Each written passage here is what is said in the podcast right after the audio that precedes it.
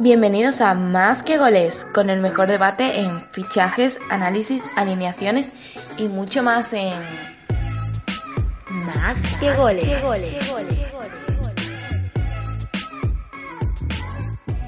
Bienvenido una vez más al programa Más que Goles. Eh, comenzamos el programa 32 eh, y hoy vamos a hacer la entrevista a Borja Monedero, el jugador actual del Barto Fútbol Club. Y hoy tenemos aquí bastante tertuliano para, para hacerles bastantes preguntas. Eh, vamos a comenzar por lo, por lo de siempre, que son Dani y Oti. ¿Qué tal? Hola, Bueno, y, y Diego, por cierto, que también está por aquí. Buenas, ya pensaba que te habías olvidado de mí. que la semana pasada tuvimos problemas de, de voz con el Skype, pero esta vez ya sí está por aquí. Sí, sí, aquí estoy otra vez de vuelta. y bueno, y, los y los nuevos fichajes de, de, vera- de invierno, casi ya verano, eh, son Darío. ¿Qué tal, Darío? Hola, ¿qué tal? ¿Qué tal? ¿Cómo, cómo cree que va a hacer este en la primera convocatoria? Bueno, vamos a intentarlo. Aunque la primera, la primera convocatoria trae la tuya la entrevista, así que de, de lujo, ¿eh? y la segunda, pues Jesús, ¿qué tal Jesús? Bien, la verdad es que bien. Bien, bien, aquí, que yo te, yo te dije de pasar por aquí, pero no te, no te decidía, ¿eh? Pues nada, pues comenzamos con, con el protagonista, ¿qué tal, qué tal Borja? Bien, aquí estamos. Bien. Que por lo que nos has contado fuera del programa vas para el entrenamiento ya, ¿no? Sí, ya estoy con los compañeros en el coche que vamos para allá. A Bien. Bien, bien, bien. Eh, bueno, pues si queréis, pues mis compañeros empiezan a hacerle eh, preguntas y, y después, pues si queda alguna, pues ya avanzo yo. Bueno, empiezo yo. Eh, yo quería preguntarte, como veo que has estado en, en Italia, sobre todo en la cantera del Génova, Sí. bueno, pasaste del Santana al Génova, ¿cómo, como, como entrenador de fútbol base que soy, me gustaría saber el cuál, cómo es el modelo de, de- la escuela italiana, sobre todo en, porque has estado en Génova.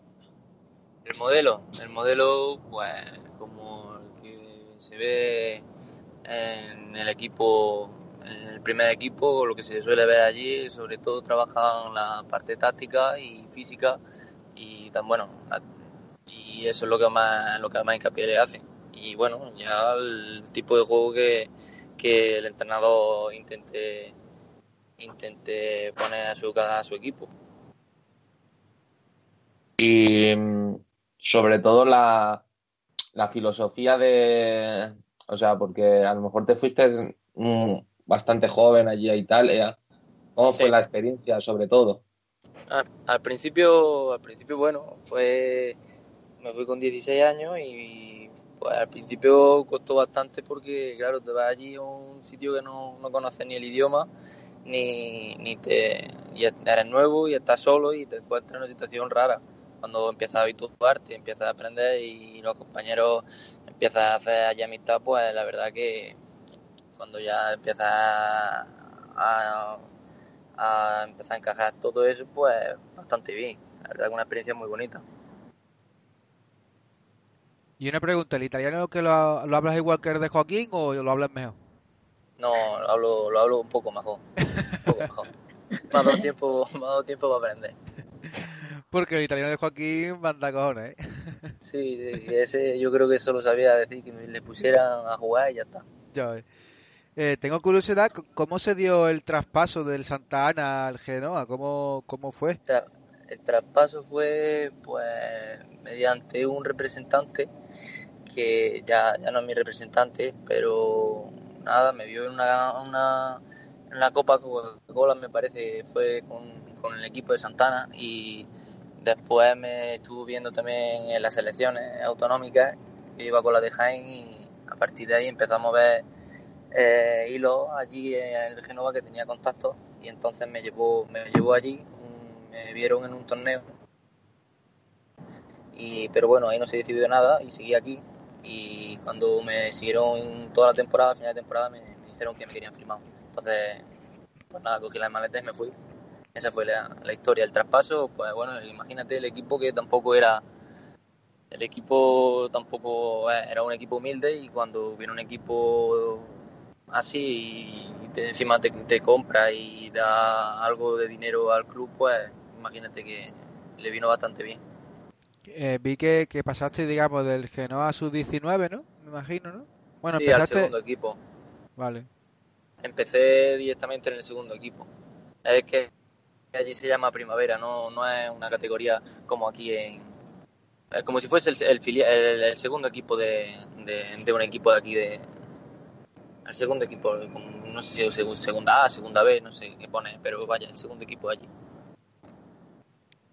¿y llegaste a entrenar con lo de primera o, o te sí hice, hice unos unos entrenamientos no sé si fueron seis o siete entrenamientos íbamos iban rotando iban el equipo subía bastante futbolistas y algunas veces pues, sí que me ha tocado subir con ellos. Pues que sigan mis compañeros. Vale.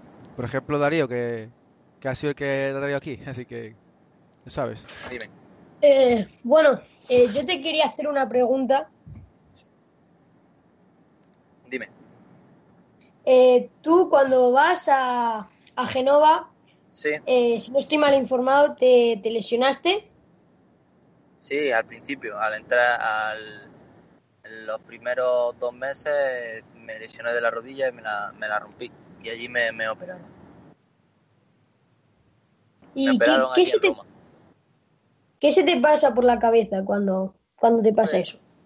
Pues, hombre, eh, cuando estás, como he repetido antes, cuando estás solo y te pasa eso y tus padres están tan lejos y la familia también y solo pueden por las circunstancias que había en mi casa por entonces solo puede ir mi madre y puede estar poco tiempo, pues imagínate que te pasa eso, estás solo y, y un chiquillo de 16 años, pues imagínate, no, no, no lo encajan bien. Y más hasta que te sientes solo y bueno, sufre bastante. Hasta que empieza a verle color y empieza a mejorar, pues ya te puedes imaginar.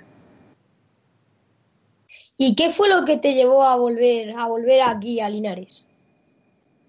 Pues estuve allí dos años y no sé, dos años casi medio y nada, eh, yo tampoco, ellos por su parte no me ofrecían garantías para seguir allí, yo tampoco me quise quedar allí cedido, que me querían dejar cedido allí y tomé la decisión de venirme.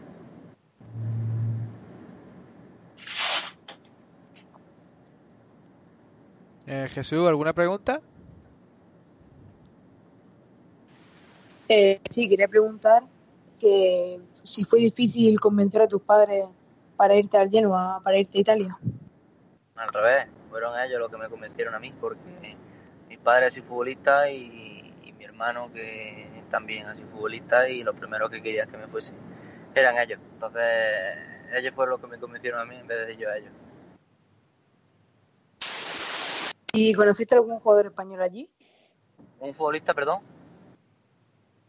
Español, si conociste algún español allí. Español no, español no había, había ninguno. A lo que había era mm, argentino y paraguayo, que por lo menos me entendía con ellos. Al principio Vale, pues que, era, que, era, que era complicado. ¿Alguno de primer Vale, nivel pues, conociste?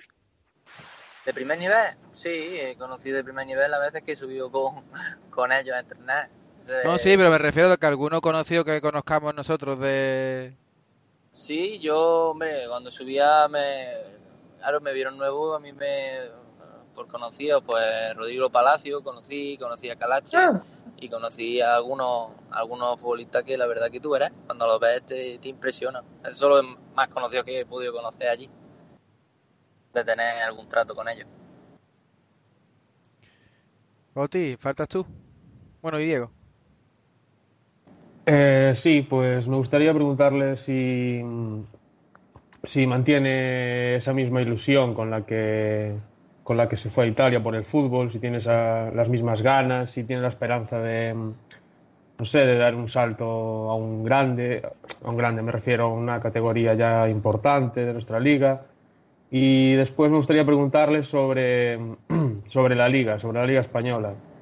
Que si, si le gusta la nueva competitividad que hay, que ya no es un... A ver, que sigue el, el Barça de un, un poco de monopolio, Barça-Madrid, tal, pero bueno, ya este año equipos como Girona y así que están ahí arriba, si le gusta la nueva competitividad que hay en la liga, que parece que es un poco más peleona, vamos, más disputada. Pues nada, eh, por la liga que me estás comentando ahora, eh, cuando yo estaba allí en Italia recuerdo que todos comentaban que la liga española era muy fácil, sobre todo porque o lo ganaba Barça o Madrid y los equipos y los partidos no estaban nunca disputados, siempre había una clara ventaja ante esos dos equipos y ahora bueno, te das cuenta de que la cosa ha cambiado y mejor ahora, ¿no? Mejor que haya competitividad que solo haya nada, nada más que dos equipos. Y perdóname, la primera pregunta. Sí, si, si mantienes la misma ilusión. sí. Hombre, ya ahora tengo 23 años, eh, me fui muy joven, me han pasado muchas cosas, en plan que me viven muchos momentos, muchas situaciones en los cuales ahora te encuentras no, en ninguna categoría, para mí es un pedazo de categoría, pero bueno, ahora también estoy con la rodilla que estoy lesionado y hombre, la ilusión ahora mismo está jodido, pero la ilusión de algún día volver a, pues bueno, es una esperanza que uno, todos los futbolistas creo yo que tenemos, no solo yo, sino todos los que juegan en esta categoría o incluso más bajo. Entonces yo creo que la ilusión pues todo el mundo la tiene.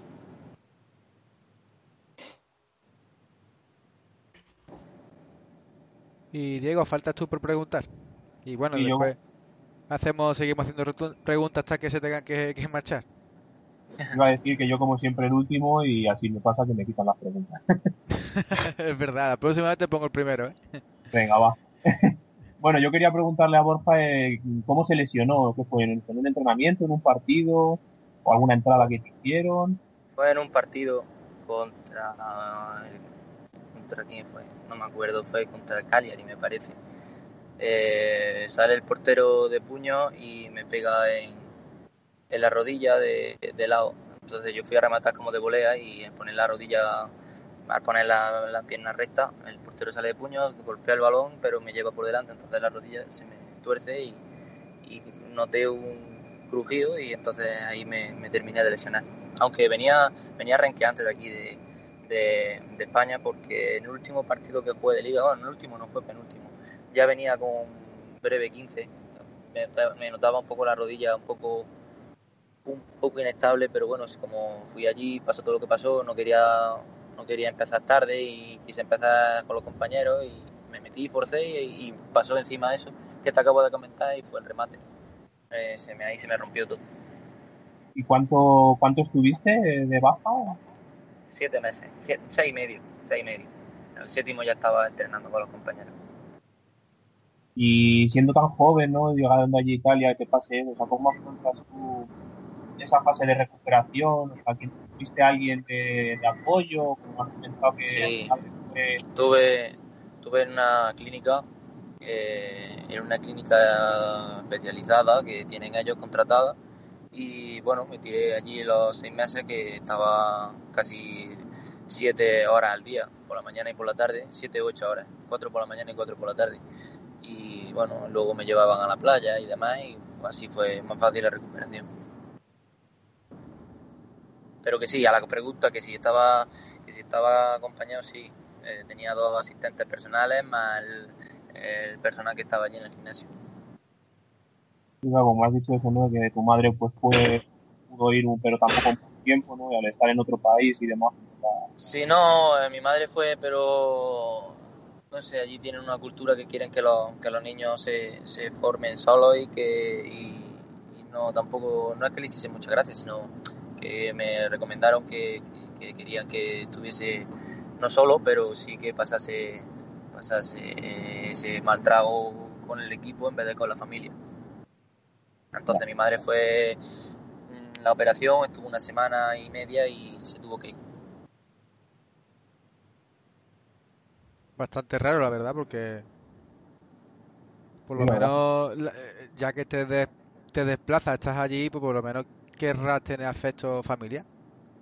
Claro, pero claro, yo por supuesto yo que se quedase allí siempre, pero claro, ellos no son los que los que mandan, eres nuevo y cuando, te dicen que, que, ellos son los que se quieren ocupar de mí, que ellos son los que, que quieren estar cerca mía y no los familiares, bueno, no es que no quieran que los familiares estén, sino que prefieren ocuparse ellos de mí, especialmente. Así que bueno, hicimos caso y madre estuvo ayer tuvo el tiempo que tuvo que estar y se vino para acá para España. ¿Y cómo te definirías como centrocampista? Soy más, más banda que centrocampista, pero... Bueno, entonces interior, ¿no? Digamos, ¿no? Sí, interior, interior, lo llamamos así. ¿Cómo me definiría? Pues... A ver, voy a engañar un poco aquí a la gente. Pues, no sé, soy... En condición, soy rápido y bueno uno contra uno. Eh, soy ese tipo de futbolista bueno, eh, desequilibrante, ya está. Más fácil la pregunta, cuando tú te marchaste a, Italia, ¿en qué juego te fijabas para, para triunfar? ¿En qué juego? No, jugador. Perdón. Ah, ¿en qué, en qué jugador? Pues no sé, en esa época pues me gustaba mucho Cristiano y siempre me ha gustado Cristiano porque soy madridista y me gusta como futbolista por, por todo lo que tiene ese futbolista, pero bueno, no se puede comparar ni con ni por asombro, pero bueno, siempre me ha gustado ese futbolista. Entonces eres muy buen amigo de Oti, sí. Yo sí. Haría buena amiga. Es que Oti no le cae muy bien Cristiano, así que yo creo que no. bueno, entonces si quieres la entrevista a mí tampoco. Luego después me vuelve a caer bien. No, hombre. Yo, nosotros hablamos ya que lo que pasa con Cristiano, que es un amor odio porque como persona hay algunas veces que deja mucho que desear, pero como jugador pues pues sí. Es verdad. Aunque, no lo discuto. aunque para mí, como yo ya dije, para mí el mejor y el que es es Ronaldo Recuerdo, el verdadero Ronaldo. Bien, ahí, ahí, ahí estoy contigo, la verdad que sí. ahí sí. Bueno, si alguno más quiere hacer alguna pregunta, no quiero quitarle tan poco tiempo, que ya hay muestra casi llegando al entrenamiento. No, sí, aquí estamos ya a la puerta. pues bueno, si quiere hacer alguna última pregunta. Vosotros mandáis. ¿Alguno que se Sí, yo tengo una. Dime. Eh, cuando juegas, ¿qué dorsal te gusta más llevar? Dorsal. Pues bueno, dorsal. Pero lo primero es que eh, según el once inicial que salga, si sale titular, pues el que te toque, pero el que te el que me gustaría llevar, ¿no? Sí, me gustaría llevar, hombre, me gusta el 7 y me gusta el 10. No son malos números, la verdad. Ah, pero bueno, que no tengo no tengo un número asignado con el que me, me obsesione y me centre.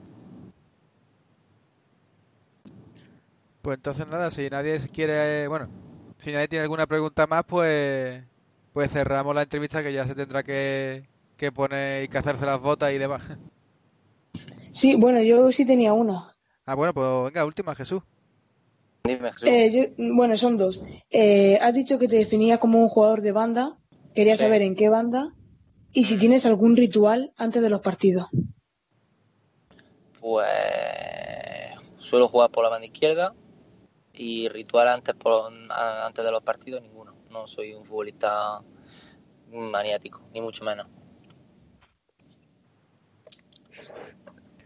Pues nada, pues con esta última pregunta, pues despedir a Borja muchas gracias por, por la entrevista y, y cuando tengamos más tiempo, pues si quieres, pues te pasa por aquí y hacemos otra y hablamos más, más tranquilos. Muy bien, de acuerdo. Muchas gracias a vosotros. Muchas gracias. Espero que la lesión pues vaya recuperándose rápido. Muchas gracias. A ver si es verdad. Venga, un abrazo muy grande. Venga, un saludo. Adiós. Pues tras el tras la entrevista a Borja, pues pasamos a un pequeño descanso y hablaremos sobre la Liga Santander la próxima jornada y alguna y algún debate. Hasta luego. Tan alto que no puedas verlo, te esperamos dentro.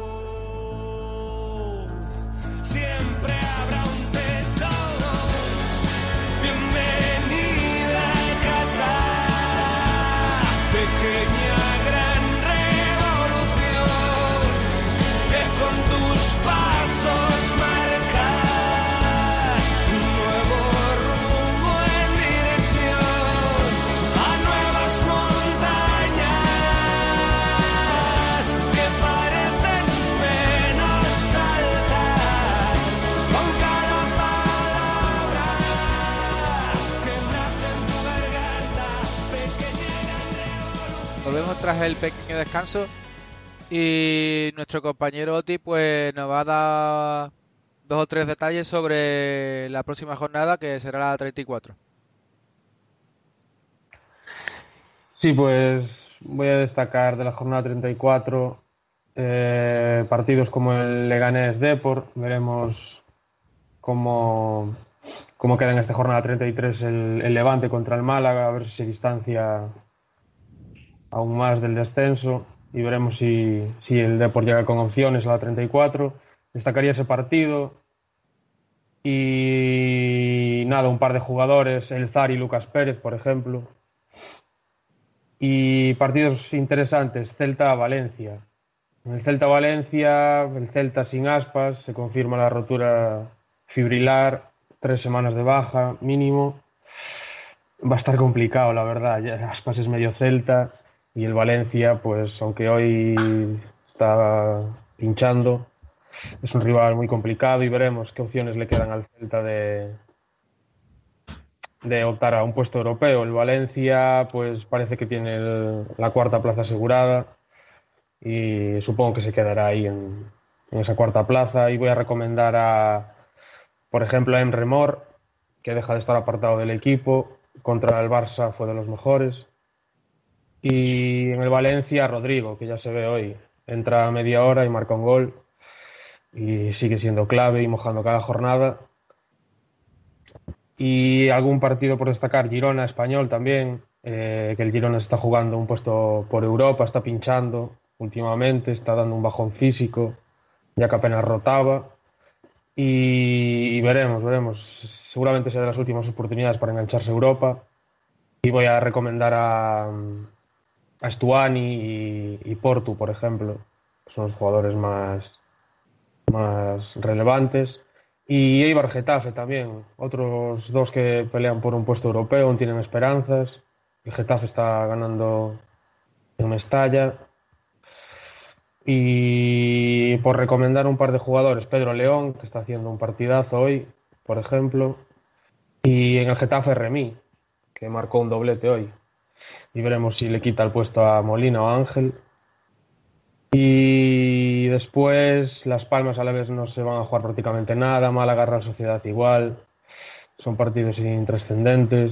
Y el Atlético de Madrid Betis, el Atlético de Madrid Betis, pues Atlético de Madrid, que creo que tiene la segunda plaza más o menos asegurada, veremos si la disputa el Madrid, el Real Madrid hasta el final. Y el Betis, pues que está que se sale. Eh, a por la quinta plaza y asegurarse un puesto de Europa League, que creo que ya lo tiene prácticamente asegurado. Y recomendar a Grisman y Joaquín, por ejemplo. Son dos jugadores que, me vuelven loco y están esta temporada a un nivel increíble. Y este sería más o menos así un repaso los, los partidos más importantes. Pues gran análisis de nuestro compañero Oti. Y esperemos que, por dar mi pincelada, que, el Málaga no pierde, que no pierda entre semanas, que creo que juega mañana jueves, que bueno, nos estamos grabando miércoles. Eh, juega el jueves y, esperemos que, que no pierda para que por lo menos de vidilla hasta, hasta el final. Sí, ojalá. Y sin más, pues vamos a hacer un pequeño debate eh, sobre los sobre los equipos que, bueno, antes vamos a hablar de, la, Copa del Rey, que, se me iba olvidando. Este fin de semana es Sevilla-Barcelona. ¿Cómo veis el encuentro? ¿Veis un encuentro que va a estar disputado que o va a ser eh, un partido fácil para el Barcelona?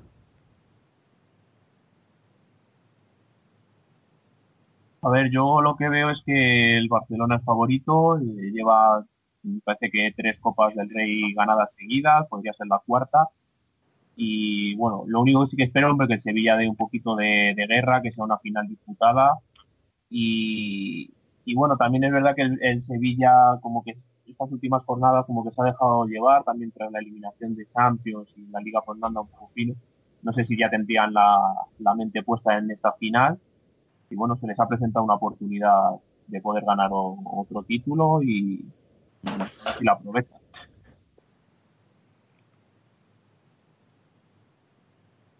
¿Y tú, Dani, por ejemplo?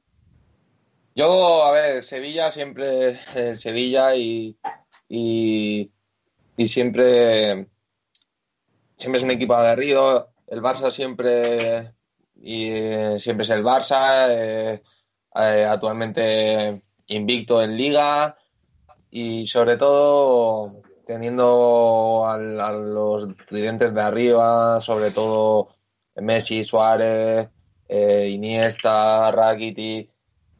Pero bueno, el Sevilla ya se ha visto que ha sido capaz de ganarle a Manchester United y el año pasado creo que fue una, la misma, ¿no? Sevilla-Barça, ¿puede ser? No sé si me equivoco. No lo recuerdo bien, la verdad. Tampoco. Eh, creo que fue Barça a la vez. Es cierto. Ah, cierto, perdón. Yo recuerdo una final Barça-Sevilla, creo que fue hace dos años. y, y, el Sevilla la tuvo ahí muy clara y al final el Barça siempre ganando por su calidad, es normal. Yo creo, yo veo un, un partido disputado siempre y cuando eh, lo que digo, Messi quiera.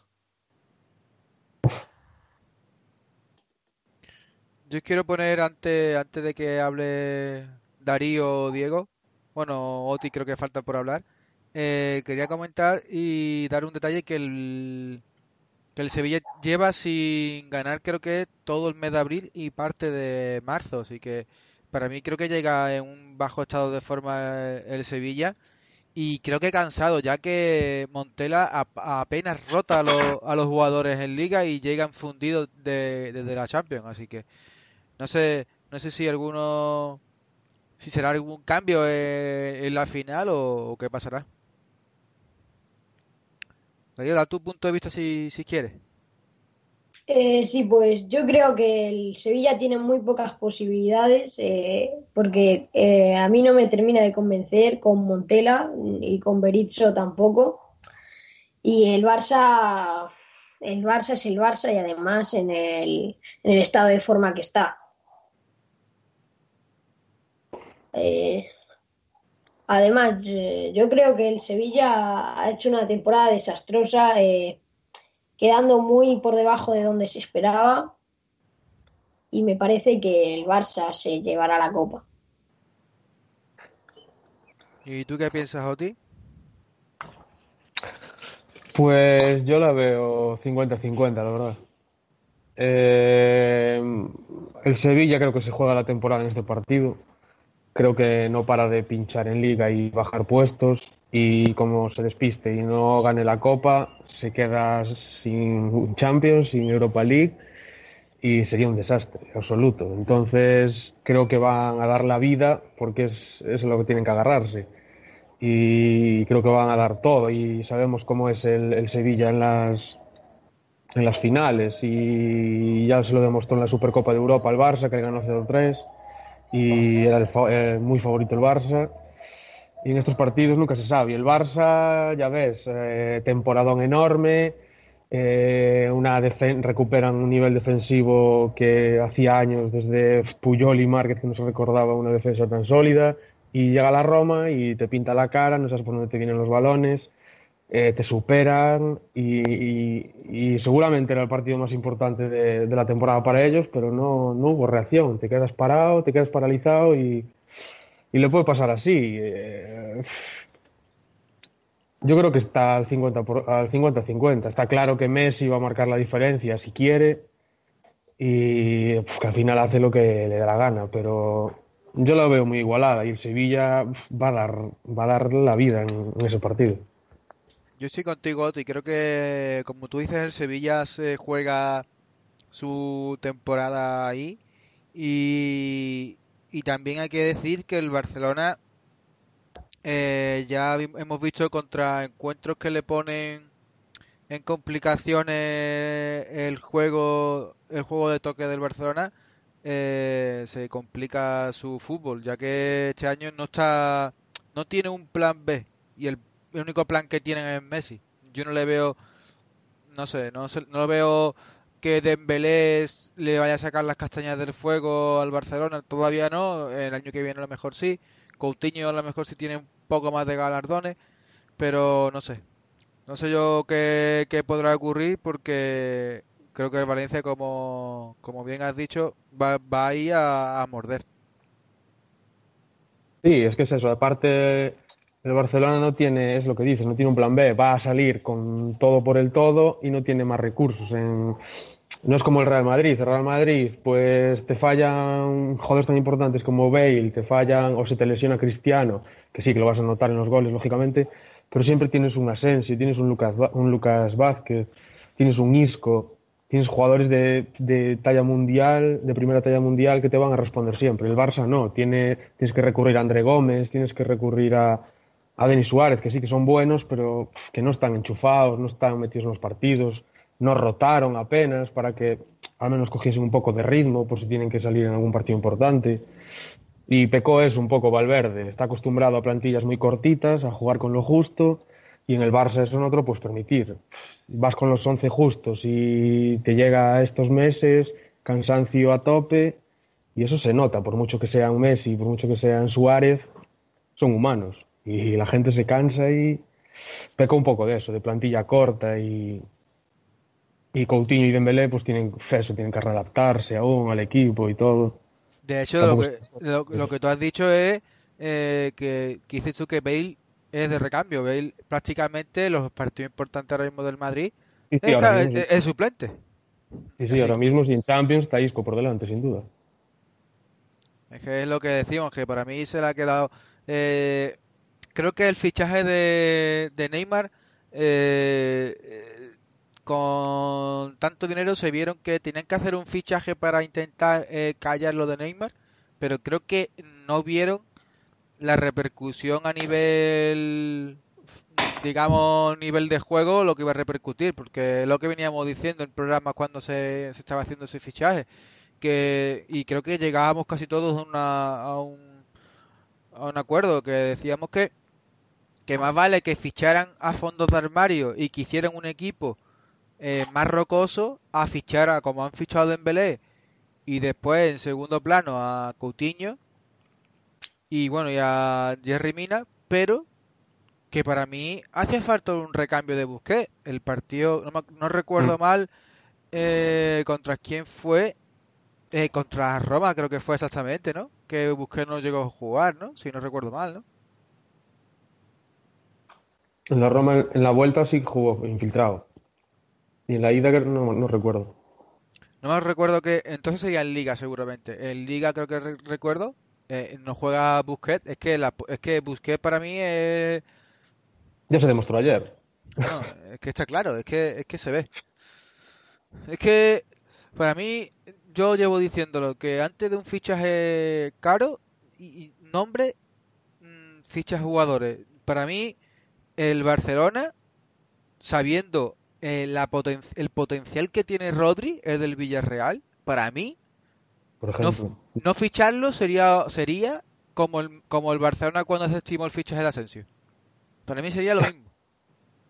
Pues sí. Yo creo, Jorge, que la venta de Neymar les ha hecho mucho daño al Barcelona.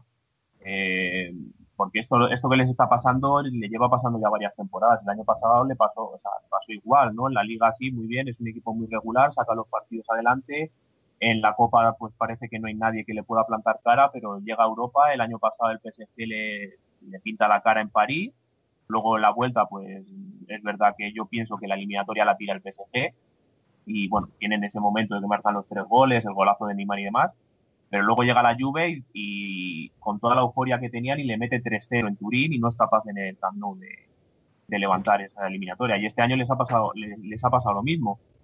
Llevan un 4-1 a Roma y, y bueno, pues ya vimos lo que pasó, o sea, un desastre.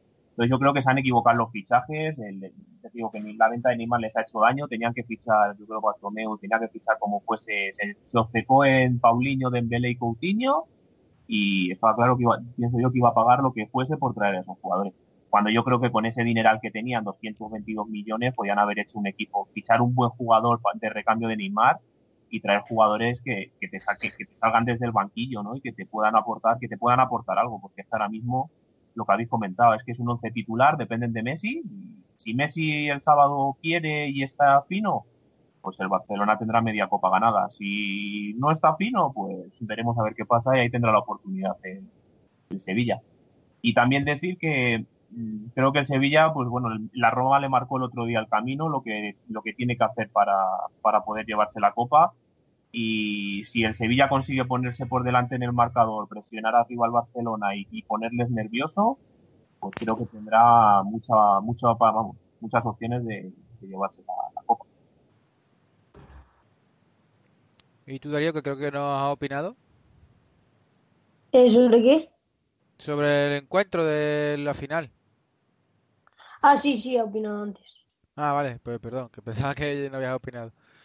Pues. O Dani, no sé si. Es que alguno creo que me falta o, me lo estoy imaginando. Dani no, me parece. Pues entonces, pues. Nos quedamos también con el Barcelona porque. Puede ser futuro campeón de, de Liga.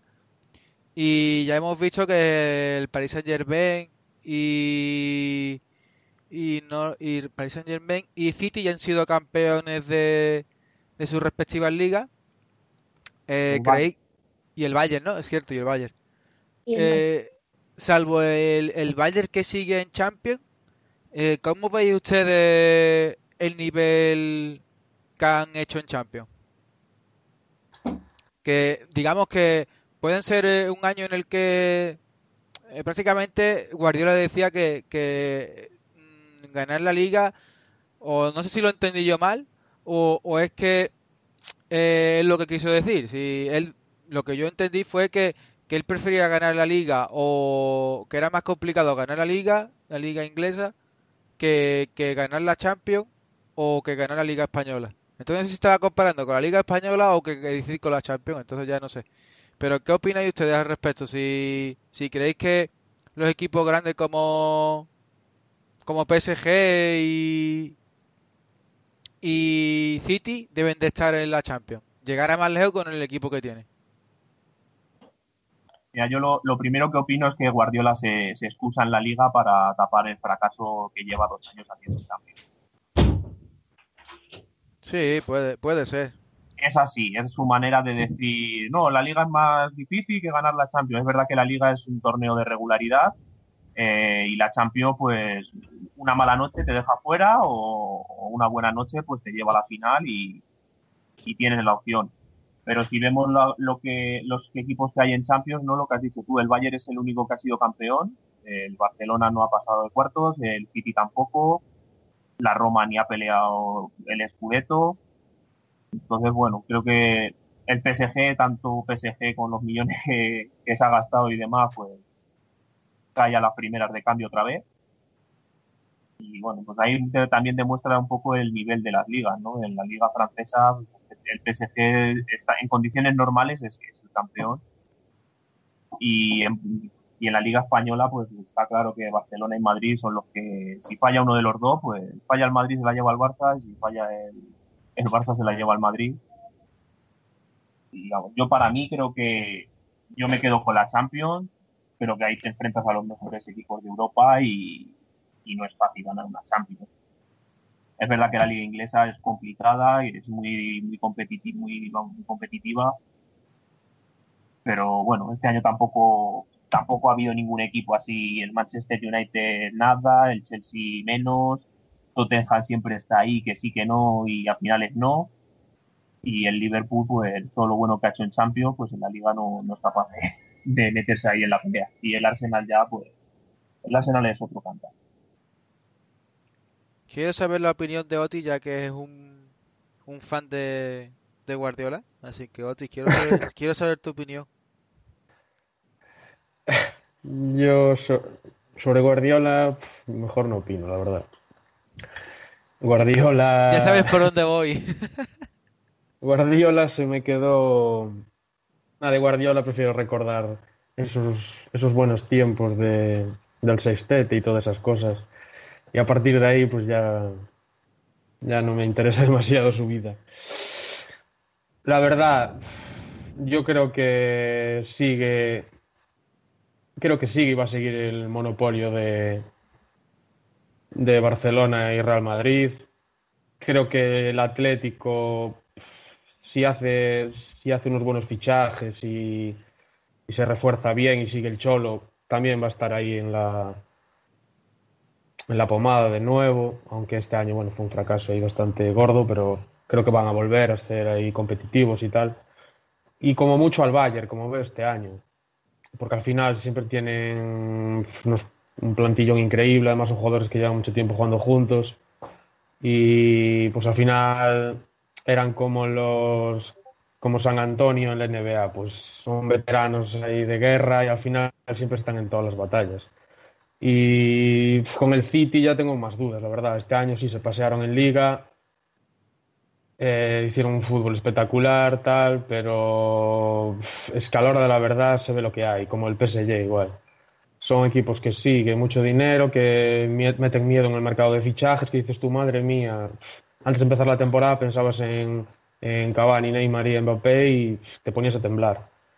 Pero a la hora de la verdad se ve lo que hay y equipos como el Real Madrid que es tan fatal y al final pues llega la Champions y te pinta la cara es un es, es una luz que tienen es un se transforman son equipos que se transforman que ya tienen es la es, su competición es su competición y y yo creo que, que eso el Bayern o así que puede estar disputando ahí.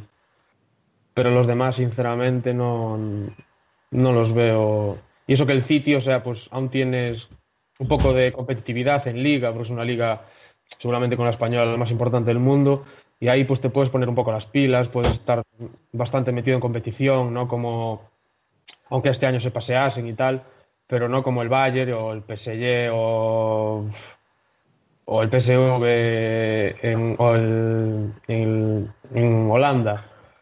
Pues pues igual, o sea, se pasean, no tienen competitividad, después llega Europa y, lo notan.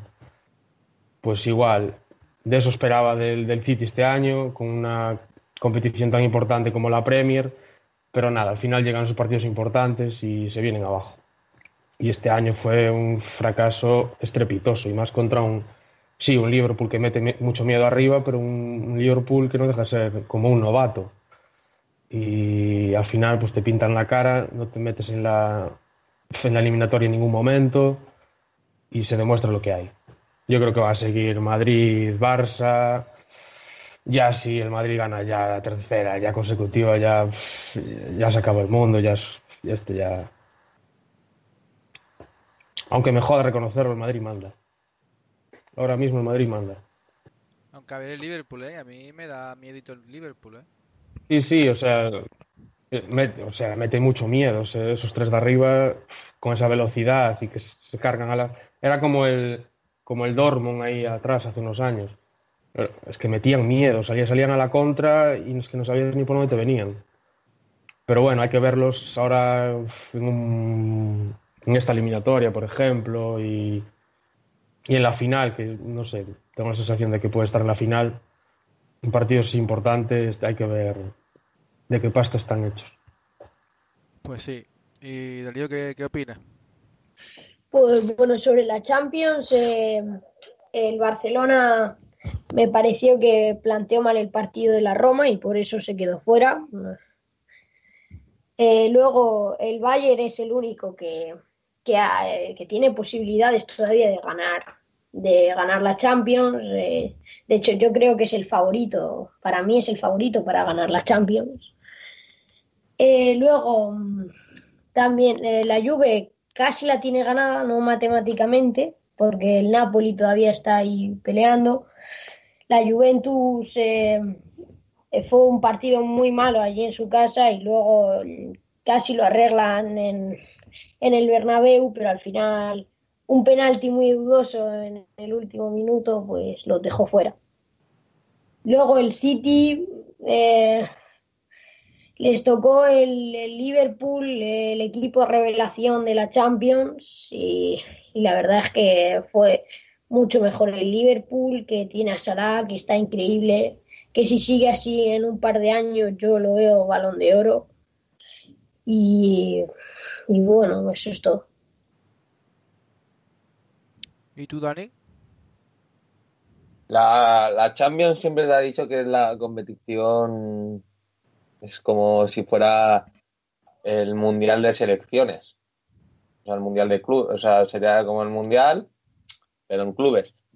Y mm, yo creo, a ver, la liga es el torneo de la regularidad, eso está claro, son 38 jornadas y al final acaba, acaba ganando el que, o una de dos, o el que tiene mejor forma, eh, fondo de armario o el que tiene jugador más decisivo.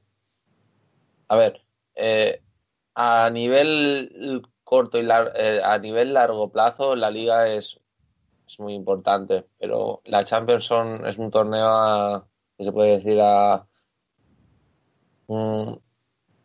a, 10, a 12 partidos, puede ser, 12 partidos.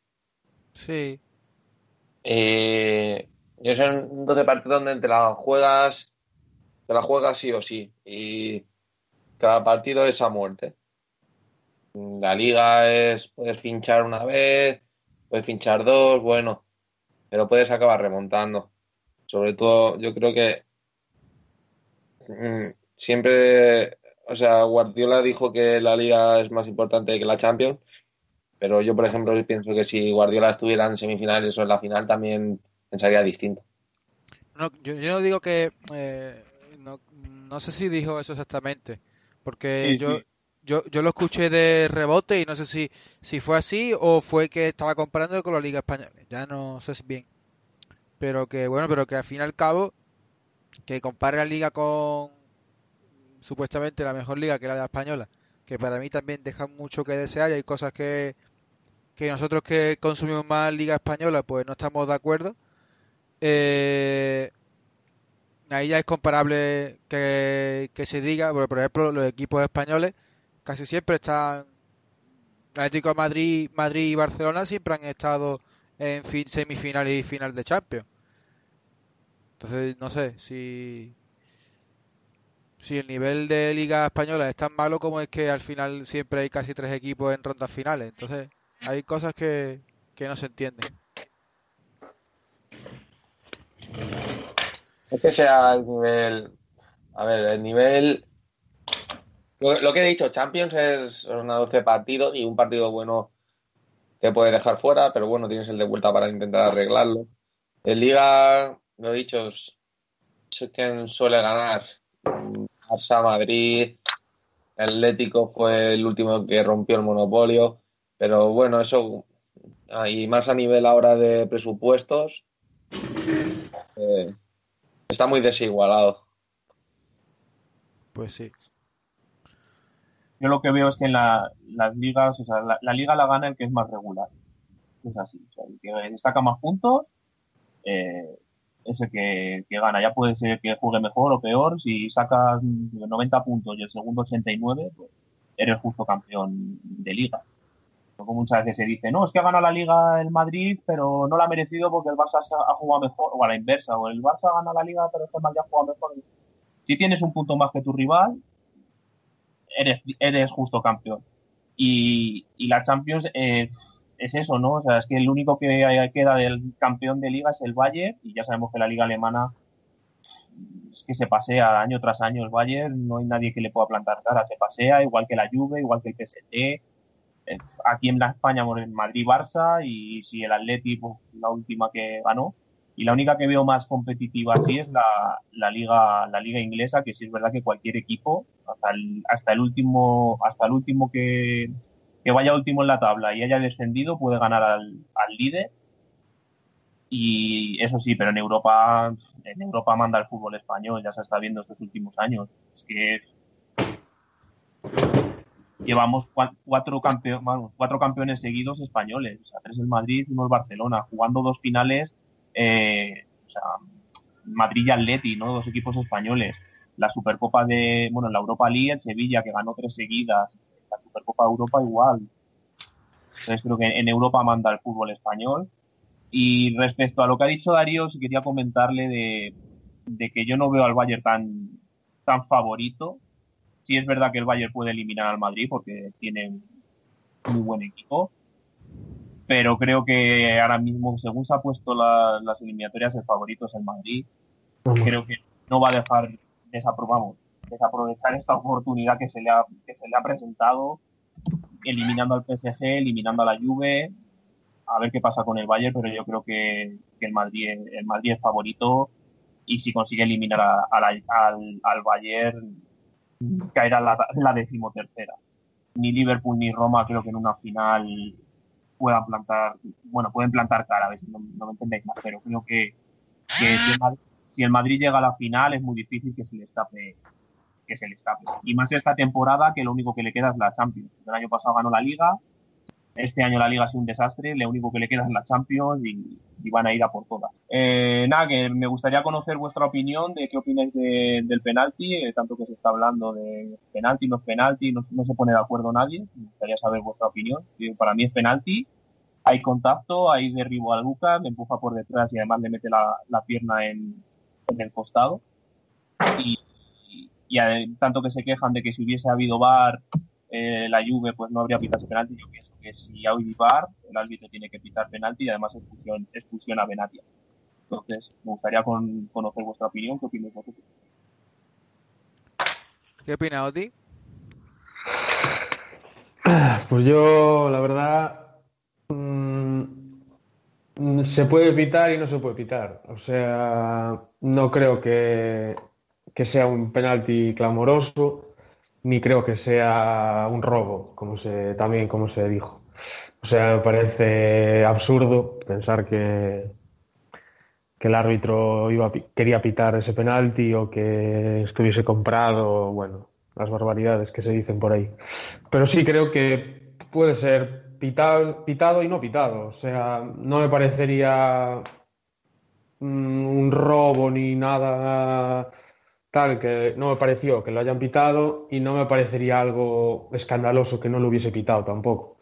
Creo que el jugador pues se apoya en la espalda de Lucas, que no creo que haya empujón, porque si hubiese empujón no podría, o sea, físicamente sería imposible lanzar una patada si haces el gesto de empujar, pero sí creo que se apoya y Lucas pues lógicamente iba, iba a controlar con el pecho, iba supuestamente a definir a placer. No, sabíamos, no sabemos cómo iba a acabar ese control, ni que iba a hacer bufón ni nada, pero bueno, o sea, supuestamente se veía que iba a controlar con el pecho fácil y que iba a rematar a placer. Y siente el contacto en la espalda y sí que creo que hace también por, por, por hacer, por seguir, digamos, físicamente seguir el empujón y, y dejarse un poco caer. Yo creo que podría podría haber aguantado perfectamente, pero bueno, es lo que digo, o sea, si lo pita como lo pitó, pues yo digo, pues tonto Benatia, y si no lo pitan no, no me parecería escandaloso, ni, ni madre mía el penalti que nos han robado, por ejemplo. Me parece una jugada dudosa que se, que se pitó y ya está. Pues el Madrid tuvo ese momento ahí, esa suerte y ya está. Y la suerte del campeón y poco más. Pero bueno, no sé, ni mucho menos un robo, ni, ni esas barbaridades que se dicen por ahí. Estoy de acuerdo contigo, Oti. ¿Y tú, Dani?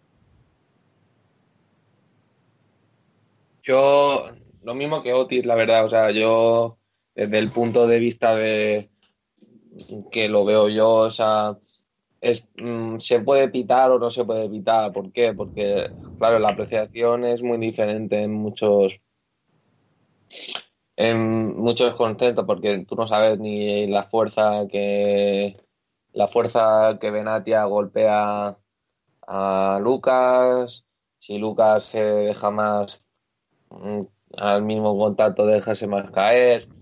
Claro, es muy complicado. O sea, yo para mí es, se puede pitar como no se pudo pitar. Por suerte se pitó a favor del Madrid y gracias a ello hoy están en semifinales después de un partido muy horroroso de vuelta. Eh, mm, yo pienso, o sea, si lo que dicen del VAR, si ha habido entre, eh, árbitros que no han estado de acuerdo, o sea, no han estado, no han llegado a un consenso, no lo han podido decidir, no creo que el VAR lo, puede, lo haya podido decidir, lo podría decidir en ese momento. Eh,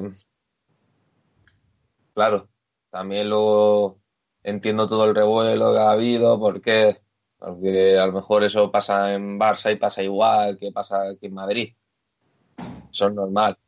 Eh, lo dicho, se podría haber pitado o no.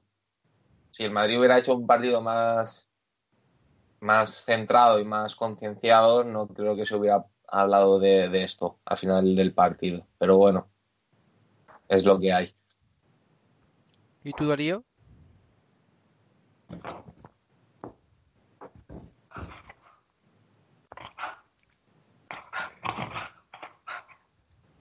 Darío parece que está teniendo problemas para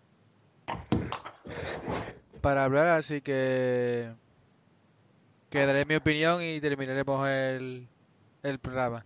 Pues yo creo que, que si tuvimos 200 problemas para, para verlo y teniendo las repeticiones, yo creo que lo que tiene que guiarse es por la, primera intuición y la primera y lo primero que se vio a primera vista y sin ver ninguna repetición más, parece un penalti claro. Y después viendo 50 tomas como hemos visto, porque los diarios pues no han tenido así, eh, parece que no es penalti o depende de la situación que lo mire. Así que, como chicos, ustedes, lo que se pite, pues que el partido del Madrid fue penoso, pues también es lo que ha dicho Dani, así que es un poco es un poco raro la verdad porque te viene y, entiendo a, la afición de la Juventus y por ejemplo a Buffon aunque todavía no he escuchado arrepentirse, arrepentirse de las palabras que dijo al árbitro pero bueno eh, es el calentón y, y ya está no no creo que que eso en frío lo diesen, aunque lo que he dicho. No sé, no he escuchado retirar sus palabras. no. Yo creo, una cosita, Jorge, para terminar. a ver, es normal que en el momento, sobre todo cuando se el partido y en el minuto que es, que reaccione así la Juventus. Buffon estaba desaltado, es, es normal, creo que se equivocó en lo que le dijo el árbitro. Pero hay una, hay una imagen curiosa que es que el, el que menos protesta al árbitro y el que menos está metido en todo, en todo ese fregado es Benatia. O sea, Benatia tiene una cara de decir, madre mía la que he liado. O sea, es el que menos protesta al árbitro. yo creo que ni se dirige, ni se dirige al, árbitro para nada. Y luego el tema de Bufo, pues eso, yo creo que se ha equivocado. Creo que siendo, vamos, siendo el portero que ha sido y uno de los mejores porteros de la historia, tenía que haber salido y dar ejemplo y decir, ya está, me equivocaba, yo no puedo decir eso al árbitro, porque si lo ven frío, a ver, es normal que defiendan ellos su, la postura, ¿no? Penal, no es penalti y tal, pero si lo ven en frío tranquilamente es lo que hemos hablado, o sea, se puede pitar o no se puede pitar. Si se pita bien, si no se pita tampoco hubiese pasado nada. Entonces creo que debería haber salido ya y haber pedido perdón al árbitro lo primero y, y haber dado ejemplo a, todas a todos esos chavales que le siguen y, y ya para terminar, me, me, acordé mucho de la misma situación que le pasó a Zidane en el Mundial, en su último partido, en el Mundial del 2006, con lo de mm. Materazzi. Digo, es, es que es lo mismo, se va a despedir de la Champions con esa imagen, igual que le pasó a Zidane. Eh, y eso bueno, no va a tachar la trayectoria que ha hecho que ha hecho Buffon y, creo que el, que el fútbol ha sido muy justo porque creo que, que se merecía por lo menos tener una Champions. pero bueno, esto es fútbol. Pues sí, por desgracia esto es fútbol y hay muchos jugadores que se han ido así o sin ganar un mundial o y son grandes, así que mm. esto es la grandeza del fútbol, la pena. Y por desgracia también es una pena, tenemos que terminar nuestro nuestro programa 32. Eh, dar las gracias a todos los tertulianos, Dani, Oti, Diego y Darío, por este, por este programa. Y nada, nos vemos en el siguiente. Muchas gracias a todos los oyentes y nos vemos en el siguiente. Hasta luego.